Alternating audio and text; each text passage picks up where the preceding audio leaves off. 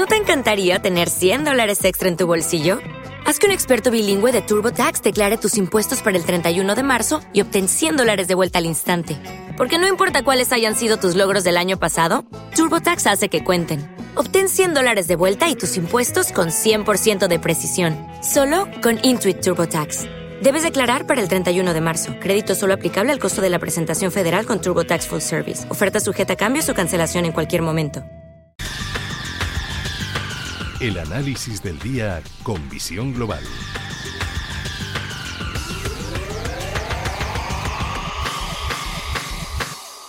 Y buscamos ya ese primer análisis de, este lunes 27 de junio con José Ignacio Gutiérrez Lasso, que es presidente de MG Valores. Muy buenas tardes, José Ignacio.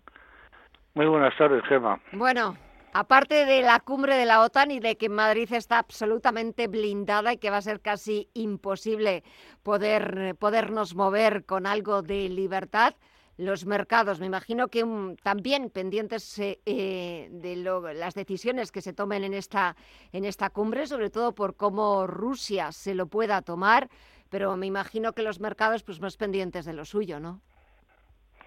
Los mercados yo creo que están poco pendientes de la cumbre de la OTAN, porque lo que puedan hacer, pues ya sabemos más o menos lo que iban a hacer, etcétera, etcétera. incluso la reunión del G7 en estos momentos en Baviera, pues tampoco está teniendo ninguna ninguna consecuencia en los mercados. Los mercados, la verdad es que se han movido y se están moviendo, pues. Eh, más bien al, al ritmo, yo creo que de la indiferencia y luego también en estos momentos, pues eh, de no saber muy bien por dónde tirar. La semana pasada hemos visto que estaban más bien tranquilos, unos han subido, otros han bajado, pero vamos, todo dentro de, de un orden en el sentido de que prácticamente la volatilidad ha sido escasa. Lo único señalable ha sido en el, en el caso español, pero bueno, que ya lo han sacado todos los periódicos, pues el asalto a mano armada a Indra, que, que bueno, que es una es una vergüenza pues digna digna de, Sierra Morena, vamos, del siglo XIX. Solo les ha faltado Sí, sí, sí, sí, sí, sí. No, yo espero, y además es de exigir a la Comisión Nacional del Mercado de Valores que tome manos en el asunto, pero además rápidamente y con todas las de la ley, vamos, ahí para eso hay una ley de OPAS, etcétera, y lo que es inconcebible es que sea precisamente el gobierno el que el que ha hecho esto, ¿no? El que toma posesión de de, de Indra, que por otro lado, como han señalado todos los periódicos, es la sociedad encargada de los recuentos electorales. Sí, sí. Yo no digo que yo no digo que esto esté hecho con vistas a procesos electorales, pero hombre, sospechoso pues es ¿qué le vamos a hacer? Es que no es no es una empresa neutral. Pero vamos, espero que la Comisión Nacional del Mercado de Valores cuanto antes lo resuelva porque lo, lo que no puede ser es dejar a la bolsa española uh, a esa altura. Vamos, he hablado con uh, precisamente con, digamos, que son los, los contrarios, o vamos, la competencia de Indra en Europa, que son tales, los franceses, y bueno, estaban, estaban atónitos. la verdad es que yo no sabía qué decirles, o sea, les he respondido diciendo que eran cosas de Pedro Sánchez, y punto. No, claro, pero es que es, lo que es. Tampoco, es que no, no hay otra. Claro, no has dicho nada que no sea verdad. Pues por eso, por eso, pero es que no, no, no, querían, querían saber cosas más técnicas, pero es que yo creo que no las hay, vamos, punto es mi santa voluntad y se acabó. Pero bueno, eh, quitando eso, pues todos los demás mercados han, han estado relativamente tranquilos y esta semana pues empiezan, eh, depende, ha habido a primera hora una noticia positiva pero al mismo tiempo negativa, y es que en Estados Unidos ha salido la cifra, el dato de, de los bienes duraderos. Entonces, pues la verdad es que se esperaba un más 0,2%, que es poco. De hecho, hay muchos analistas que dicen que la tranquilidad de la bolsa americana la semana pasada era porque se esperaba que este dato fuera débil, pues eso alrededor del 0,2 y que por lo tanto esto iba a desanimar a la Reserva Federal a aplicar, eh, digamos que, eh, bueno, a ser muy dura con la subida de tipos de interés y que eh, iba a señalar que había un enfriamiento de la economía. Pero claro, el dato ha sido 0,8. 0,8.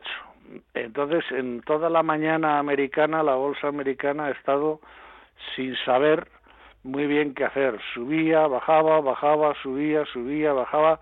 Pero claro, por un lado, la noticia es buena, un 0,8 es bueno, pero por otro lado puede inducir a la Reserva Federal a decir, bueno, la economía todavía sigue caliente, pues, mm, pues más leña.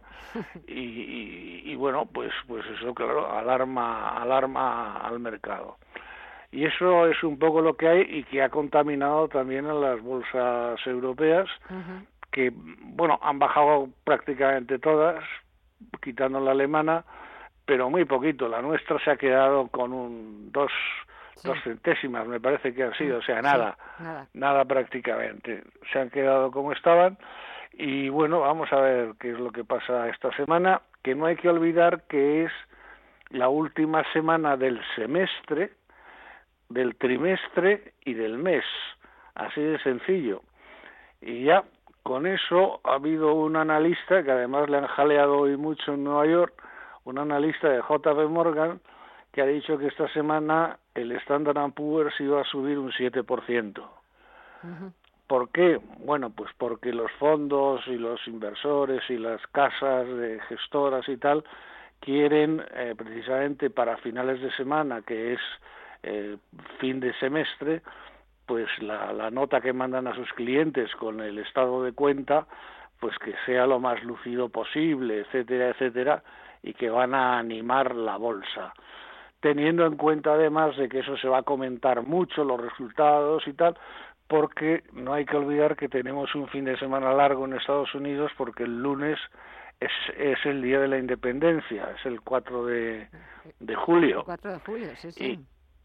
Y claro, hay barbacoa donde se reúnen todos y generalmente se habla de la bolsa y del dinero. Entonces, bueno, pues este analista se basa en, en ese hecho eh, para señalar que el Standard Poor's, bueno, puede subir un 7% antes de volver a caer en el mes de julio.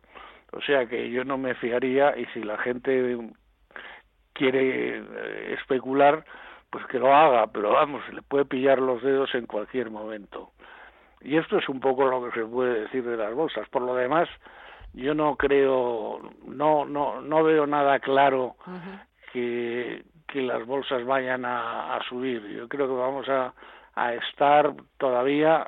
Eh, la, la, clave sigue siendo la inflación. La, entonces vamos a fijarnos en, en los datos de inflación y mientras no tengamos noticias y datos sobre inflación, pues las bolsas se moverán a su albur, hacia arriba y hacia abajo, sin mayores eh, problemas.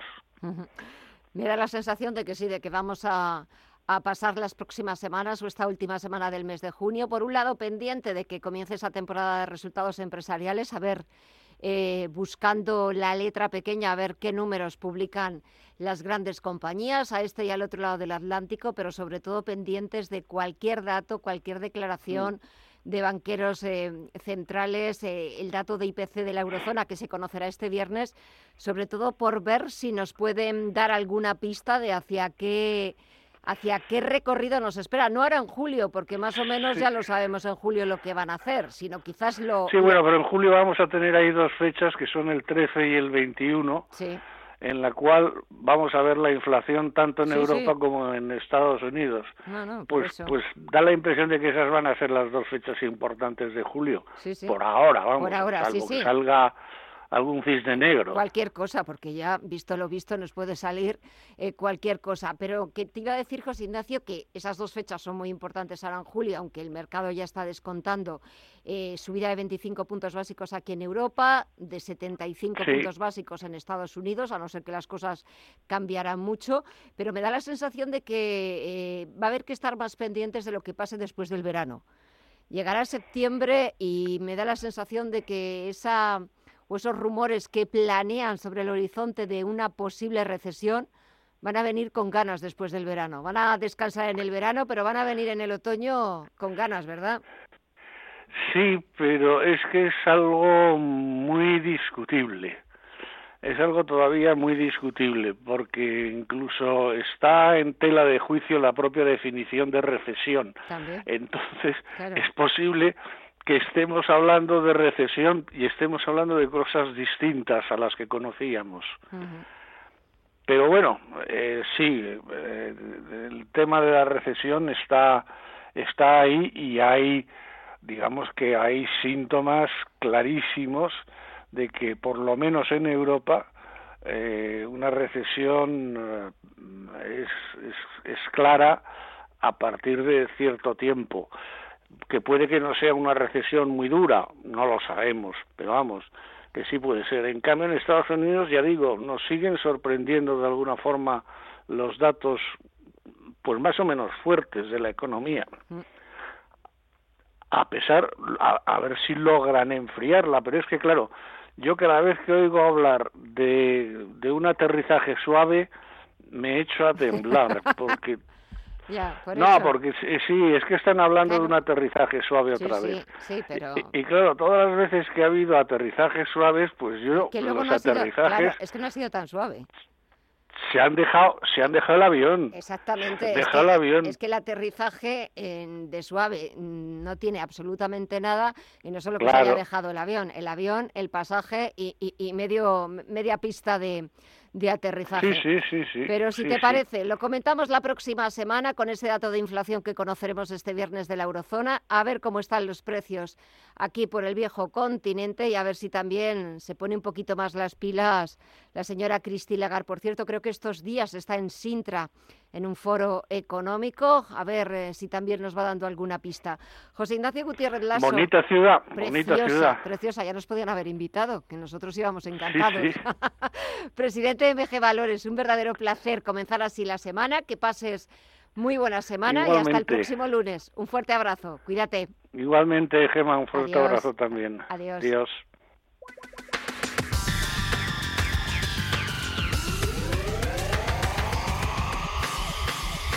¿No se merece tu familia lo mejor? Entonces, ¿por qué no los mejores huevos? Ahora, Egglands Best están disponibles en deliciosas opciones. Huevos clásicos, de gallina libre de jaula y orgánicos de Egglands, que ofrecen un sabor más delicioso y fresco de granja que le encantará a tu familia. En comparación con los huevos ordinarios, Egglands Best contiene la mejor nutrición como 6 veces más vitamina D, 10 veces más vitamina E y el doble de omega 3 y B12. Solo Egglands Best. Mejor sabor, mejor nutrición, mejores huevos. Visita egglandsbest.com para más información.